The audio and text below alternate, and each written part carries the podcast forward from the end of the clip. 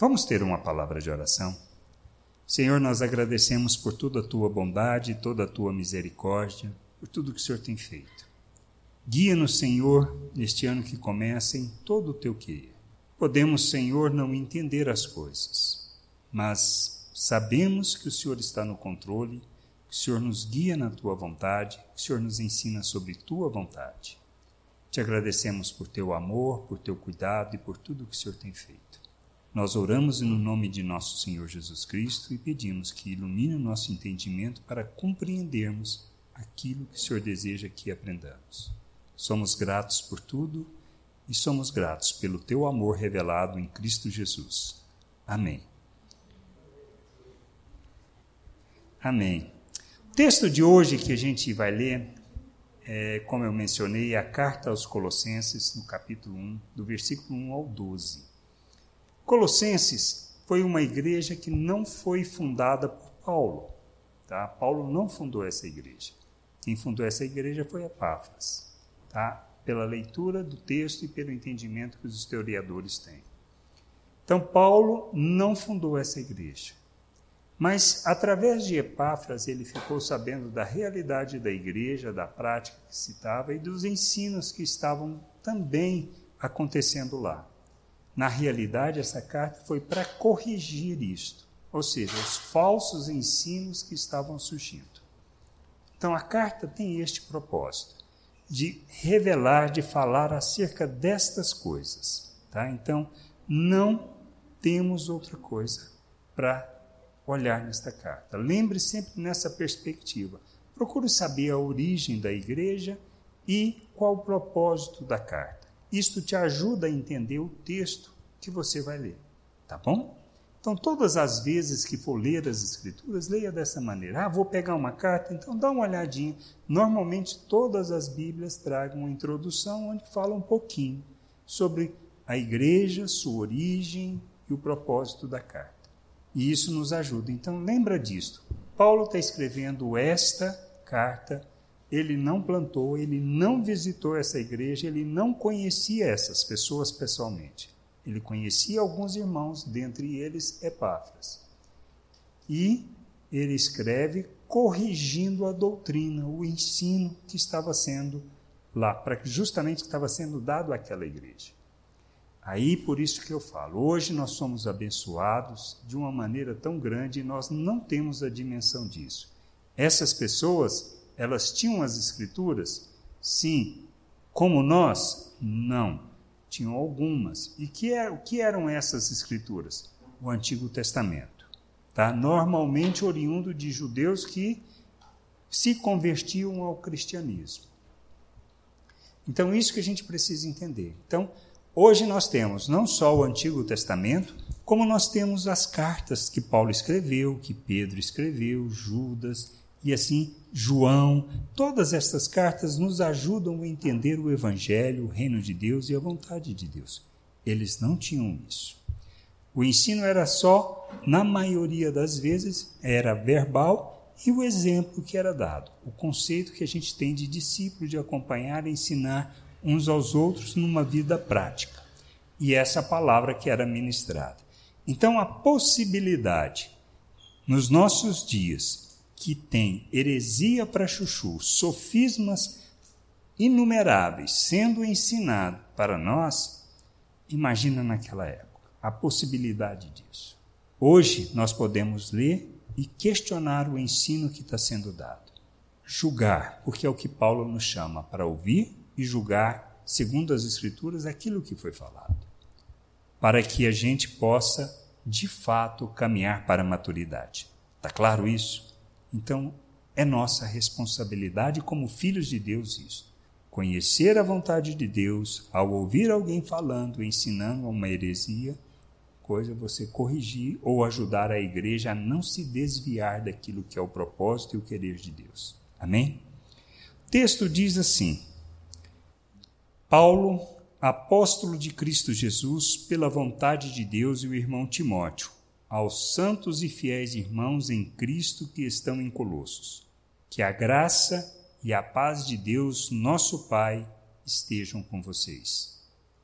Damos sempre graças a Deus, Pai de nosso Senhor Jesus Cristo quando oramos por vocês, desde que ouvimos da fé que vocês têm em Cristo Jesus e do amor que vocês têm por todos os santos, por causa da esperança que está guardada para vocês nos céus. Desta esperança vocês ouviram falar anteriormente por meio da palavra da verdade do evangelho, que chegou até vocês, que chegou até vocês. Este evangelho está produzindo fruto e crescendo em todo o mundo, assim como acontece entre vocês desde o dia em que ouviram e entenderam a graça de Deus na verdade. Isto vocês aprenderam de Epáfras, nosso amado conservo, e em relação a vocês, fiel ministro de Cristo, o qual também nos contou do amor que vocês têm no Espírito. Por esta razão também nós, desde o dia em que soubemos disso, não deixamos de orar por vocês e de pedir que transbordem do pleno conhecimento da vontade de Deus em toda a sabedoria e entendimento espiritual. Dessa maneira, poderão viver de modo digno do Senhor, para o seu inteiro agrado, frutificando em toda boa obra e crescendo no conhecimento de Deus. Assim, vocês serão fortalecidos com todo o poder, segundo a força da sua glória, em toda perseverança e paciência, com alegria, dando graças ao Pai que nos capacitou a participar da herança dos santos na luz. Alguns aspectos importantes que a gente precisa entender. Primeiro, que ele fala da igreja, acerca da chegada do evangelho. E ele fala do evangelho da graça, que chegou até esses irmãos. Aqui, olha, ele fala isso lá no verso 6, que chegou até vocês. Este evangelho está produzindo fruto e crescendo em todo o mundo, assim como acontece entre vocês desde o dia em que ouviram e entenderam a graça de Deus na verdade. O que a gente precisa entender do evangelho? Fundamento do evangelho. Fala do quê? É aquilo que o autor da carta aos Hebreus, ele escreve. Ele fala assim lá no Hebreus 6, 1 e 2, ele diz assim: Por isso, deixando os princípios elementares da doutrina de Cristo, avancemos para o que é perfeito, não lançando de novo a base do arrependimento, das obras mortas e da fé em Deus, o ensino do batismo e da imposição de mãos, da ressurreição dos mortos e do juízo eterno. Esse é o ensino básico que todos nós precisamos entender. Acerca da salvação, acerca da ressurreição, acerca da vida eterna, acerca do juízo final isso é o básico que fala acerca da nossa vida. E entender principalmente o que? A nossa salvação é pela graça. Não depende de nós, não depende de nada que possamos fazer. A nossa vida com Deus é inteiramente dependente da graça de Deus. E precisamos entender essa graça. Graça não quer dizer libertinagem. E aí a gente vai entender isso. A graça de Deus revelada, manifesta, é que nos salva. O amor de Deus expresso e revelado em Cristo é que nos traz a salvação. Cristo morreu para que nós tivéssemos o perdão. Ressuscitou para que nós alcançássemos a justificação. Ele nos coloca na presença de Deus. Nos apresenta de forma santa, inculpável e irrepreensível. Esta é a obra de salvação que Cristo realizou por nós. Quando eu alcanço isso, não é meu esforço, é o reconhecimento disto. Por isso que Jesus, quando começou a sua mensagem, e João Batista também fez isso, ele falou: Olha, arrependei-vos, porque é chegado o reino de Deus. Eu tenho que ter esse entendimento claro. A salvação é pela graça, a obra de Deus em nosso favor. Por isso que Jesus, no Sermão da Montanha, ele começa: Bem-aventurado os pobres de espírito, porque deles é o reino dos céus. O que isso quer dizer? É quando eu reconheço a minha miserabilidade diante de Deus, ou seja, eu não tenho nada que eu possa oferecer a Deus como algo agradável, que Ele possa aceitar, que possa me conceder a salvação. Não tenho nada de bom para oferecer. É quando eu reconheço isso, é a base do arrependimento, é a, o reino de Deus pertence a essas pessoas. Quando nós nos arrependemos, reconhecemos a nossa miserabilidade e nos submetemos a Cristo. Quando fazemos isso, nós recebemos o perdão de nossos pecados, recebemos a justificação por causa do que Cristo fez, nós somos feito um novo ser, uma nova criatura. Nós nascemos de novo. Nós nascemos do Espírito. Somos um ser espiritual, feitos à imagem de Cristo. Recebemos da mente de Cristo. Nós somos colocados na presença de Deus. Nós estamos em Deus Deus está em nós. E além disto tudo, nós somos coparticipantes da natureza divina. Mais do que isso, nós somos capacitados para rejeitar as paixões humanas. O que isso quer dizer? Isso tudo está na Bíblia? Nós fizemos estudo o ano inteiro que falaram sobre estas coisas. E a gente precisa lembrar disso. A leitura da palavra é para isso, para nos lembrar dessas coisas, dessas promessas de Deus, dessa palavra de Deus que Ele nos traz e que nos conforta, nos consola, por saber porque o tempo todo nós vamos errar? Sim, vamos errar. Vamos pecar? Sim. Isso não quer dizer que precisamos ser perfeitos. Deus nos fez um ser, nós vamos errar, mas Jesus, João escreve falando: olha, nós temos um advogado diante de Deus. E é isso que nos traz a paz de caminharmos para aquilo que seja a vontade e o querer de Deus. Por isso, assim, quando eu penso, olha, fui salvo pela graça, está resolvido o meu problema, eu estou equivocado, porque não é isso que Deus quer. O que Deus espera de mim, o que Ele quer de mim, é que eu seja como o seu filho, que eu revele Cristo que eu seja para o louvor da glória do nome do Senhor. Então, que mais eu preciso entender? Eu preciso ser carta viva. Eu preciso ser o bom perfume de Cristo. Tá bom, como é que eu faço isso? Conhecendo as Escrituras, entendendo a vontade de Deus, entendendo como Ele me capacitou para viver isso. Aí eu tenho uma jornada, a jornada de santificação. Por que, que eu santifico? Para chegar mais perto de Deus? Não.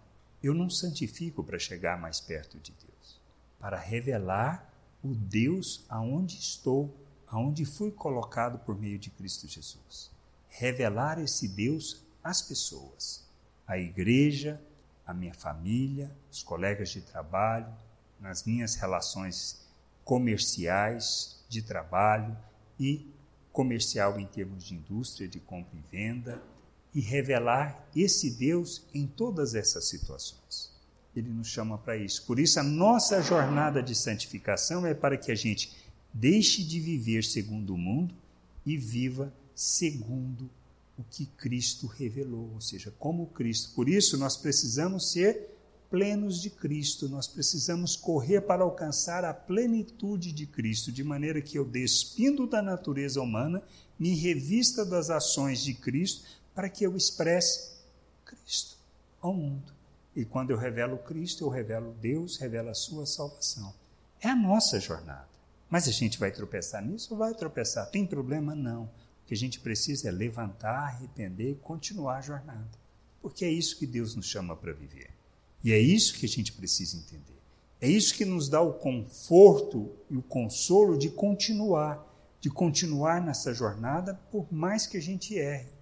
Mas a gente vai entendendo, crescendo, amadurecendo, e Pedro fala isso na sua segunda carta, que é uma jornada de conhecimento, de entendimento, de compreensão, para que a gente entenda onde a gente está. E aí a gente deixe de pensar na perspectiva. Aqui é um prédio que a gente reúne a gente vem aqui para encontrar Deus? Não. Por quê? Porque eu estou nele, ele está em mim, meu irmão está. Eu venho para encontrar a família de Deus, para crescer, para conhecer, para cantar, para alegrar naquilo que seja o conhecimento da vontade de Deus. É isso que eu preciso ter claro. É isso que eu preciso entender. Deus me chama para isso, para viver isso na plenitude da sua vontade. E aí então, ele continuando no texto, ele fala o quê? No verso 9.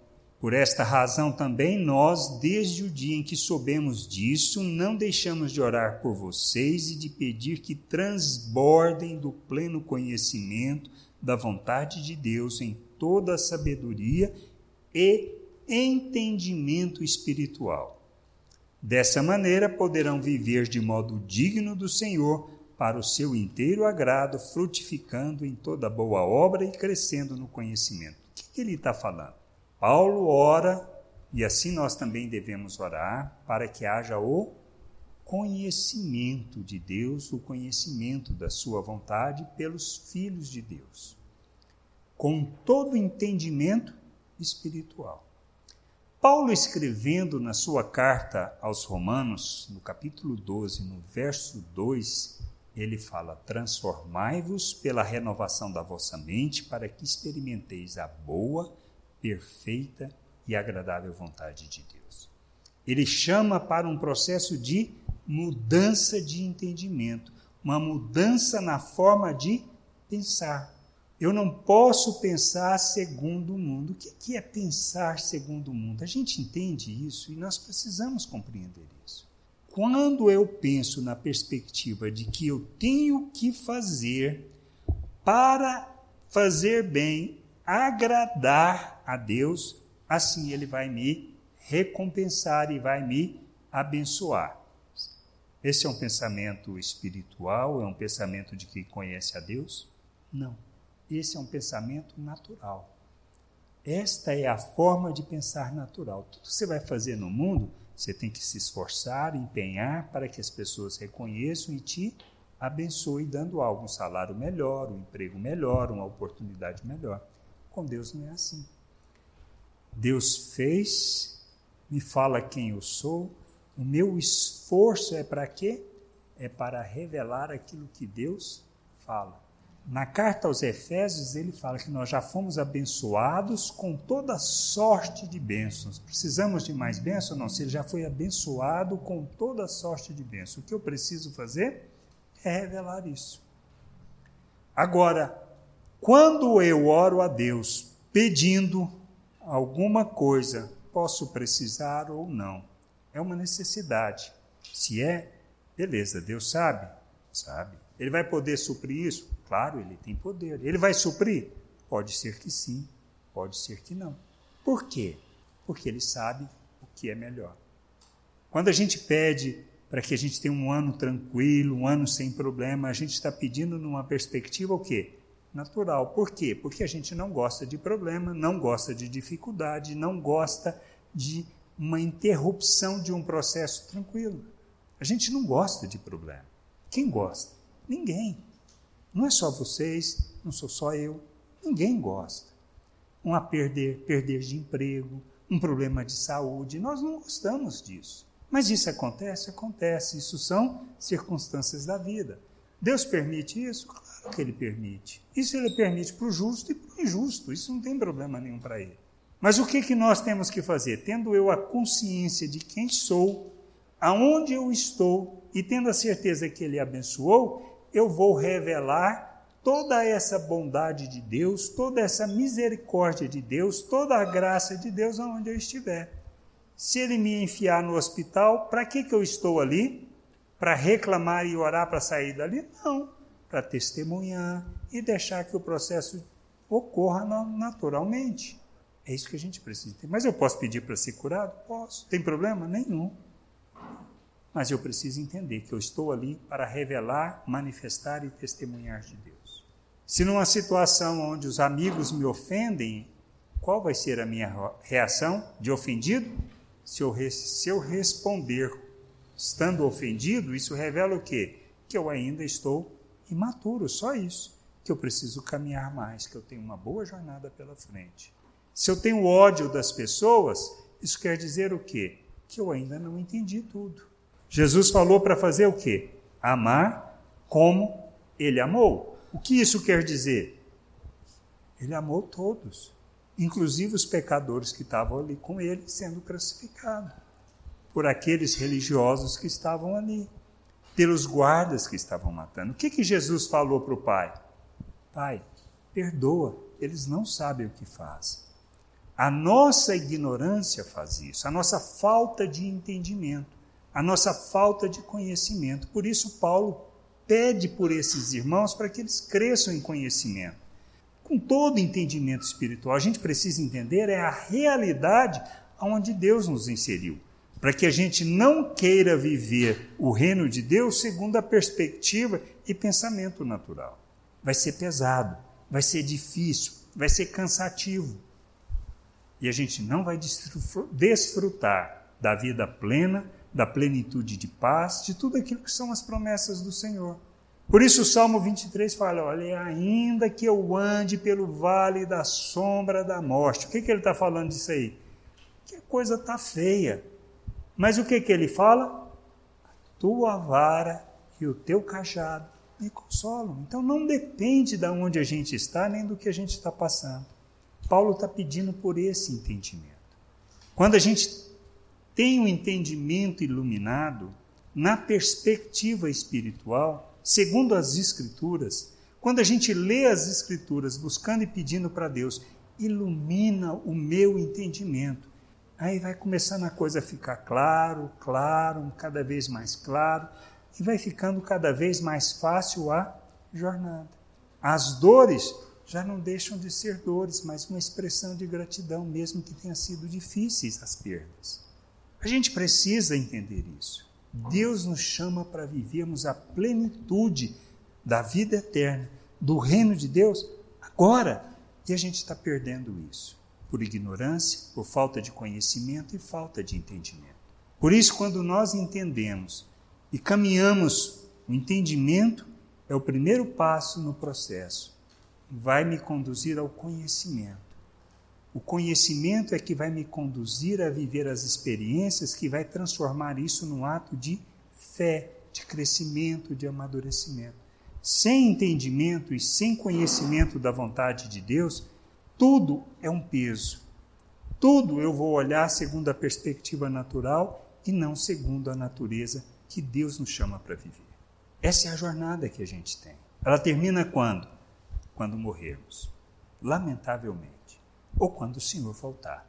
Eu espero que seja quando o Senhor voltar e que ele volte mais cedo antes de eu morrer. Esse é o meu desejo, esse é o meu pedido. Que glória seria ver o Senhor chegando nos céus? Seria maravilhoso. Mas e se eu não ver? Tá bom, eu vou ressuscitar com os que já morreram e pronto, a gente vai encontrar com o Senhor nos ares e vai ser bom também. Mas isso implica que eu posso viver de qualquer maneira neste mundo? Não. Não posso desprezar a graça de não posso rejeitar essa salvação tão grande que Deus nos concede. Quando é que eu rejeito? Quando eu, eu não caminho na direção que Deus me chama de santificar, de revelar, de manifestar seu reino neste mundo. Não estou falando. Não é para fazer o que eu quero, no fundo é isso. Que muitas vezes o que a gente quer não é o que Deus quer. E aí a gente aprende a fazer isso. Aprende a andar dessa maneira. Porque muitas vezes é mais gostoso estar em casa ou estar sozinho, aí você tem que fazer uma visita, você tem que conversar com alguém, você tem que ajudar, você tem que reunir com os irmãos e fazer um punhado de outra coisa. E muitas vezes a gente faz porque sabemos que precisamos fazer isso, porque isso expressa o amor de Deus e não a minha natureza. Eu não estou aqui para revelar a minha natureza. Cristo não fez o que queria, embora ele tenha expressado isso, e a gente sabe disso no jardim. No jardim ele falou: Olha, Senhor, se, Pai, se der, passa de mim esse cálice, mas seja feita a tua vontade. Ele sabia que o Pai não ia passar. Está entendendo isso? Amadurecer é o que precisamos. Caminhar para a santificação é o que precisamos. Com entendimento. É isso que Paulo fala. Para que nós nos tornemos dignos da vocação. Não é que eu vou me tornar para alcançar favor, é para que eu revele tudo isso que Deus fez, para que eu ande de modo digno daquele chamado que Deus tem, para que nós vivamos o reino de Deus na terra. Para que, como família, os maduros possam suportar as debilidades dos fracos e ajudar os fracos no crescimento. Quem é o fraco? É aquele que ainda não tem entendimento. Paulo, escrevendo na carta aos Coríntios, no capítulo 3, na sua primeira carta, ele fala: Olha, gente, eu não pude falar com vocês como pessoas espirituais, eu tive que falar com vocês como a carnais, porque são crianças em Cristo. E isto que o autor da carta aos Hebreus falou também é verdade. Olha, a gente precisa parar dessas coisas que são básicas, caminhar para a maturidade, caminhar para a santificação, caminhar para o conhecimento, para o entendimento da vontade de Deus. A gente quer muitas vezes que as pessoas nos digam o que fazer. No nosso meio você não vai ouvir isso, a não ser, olha, leia as Escrituras. Leia as Escrituras. Você é obrigado? Não, mas leia as Escrituras. Estude, busque o conhecimento. Peça a Deus para te dar, trazer entendimento. É isso que você vai crescer. É isso, vai, as coisas vão passar a fazer sentido para você de uma maneira prática, de uma maneira simples e a jornada cada vez passa a ser mais fácil, e aí é o que Pedro fala: não tropeçareis em tempo algum. Qual é o meu desejo? Chegar a esse ponto de não tropeçar em tempo algum. Mas isso vai ser possível? Eu falei, não sei, mas uma coisa eu faço. Continuo correndo. Exige, exige. Exige compromisso? Exige. Compromisso com a família, compromisso comigo, compromisso com Deus, de fazer aquilo que Deus quer, de deixar de fazer o que eu gostaria de fazer. Ah, mas quer dizer que Deus não deixa? Não, Deus deixa. Tem problema nenhum. Deus permite a gente fazer muita coisa que a gente gostaria. Ele nos abençoa muitas vezes com coisas deste mundo que a gente nem espera. E a gente fala, Senhor, eu não mereço isso. Mas Deus dá, Deus concede. Mas a gente precisa aprender a enxergar essas coisas nos mínimos detalhes. Amém?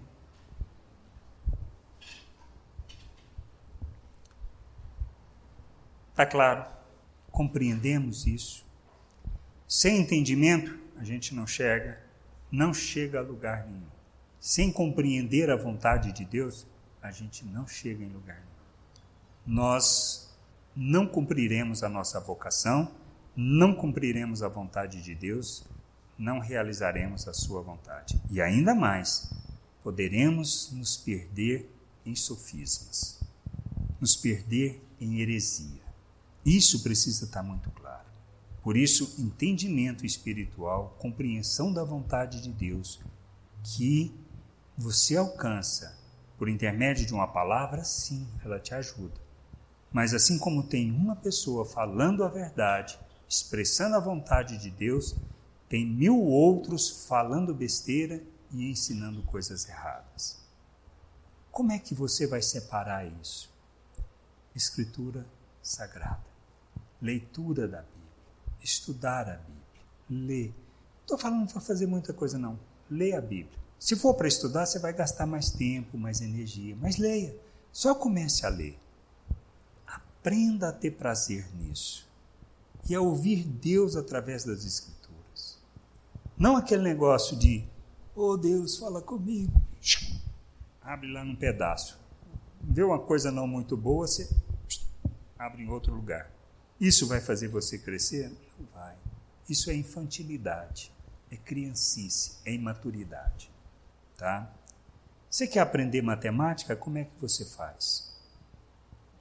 Você começa do básico: somar, subtrair, depois vem a multiplicar, depois vem a divisão, depois vem raiz quadrada, e sempre voltando também nos assuntos, reforçando os assuntos anteriores. As escrituras é a mesma coisa. Quando você começa a ler as cartas e lê as Escrituras do Velho Testamento, Deus está sempre falando a mesma coisa, sempre voltando no mesmo ponto, para nos ensinar. Amém? Então, assim, vamos refletir sobre isso, começando o ano, se comprometa com Deus, com a vontade dele de querer buscar, tá bom? Se vai ler, leia com alguém, participe junto, leia as Escrituras, não deixe de fazer isso. É isso que vai te ajudar na jornada e na caminhada. Amém?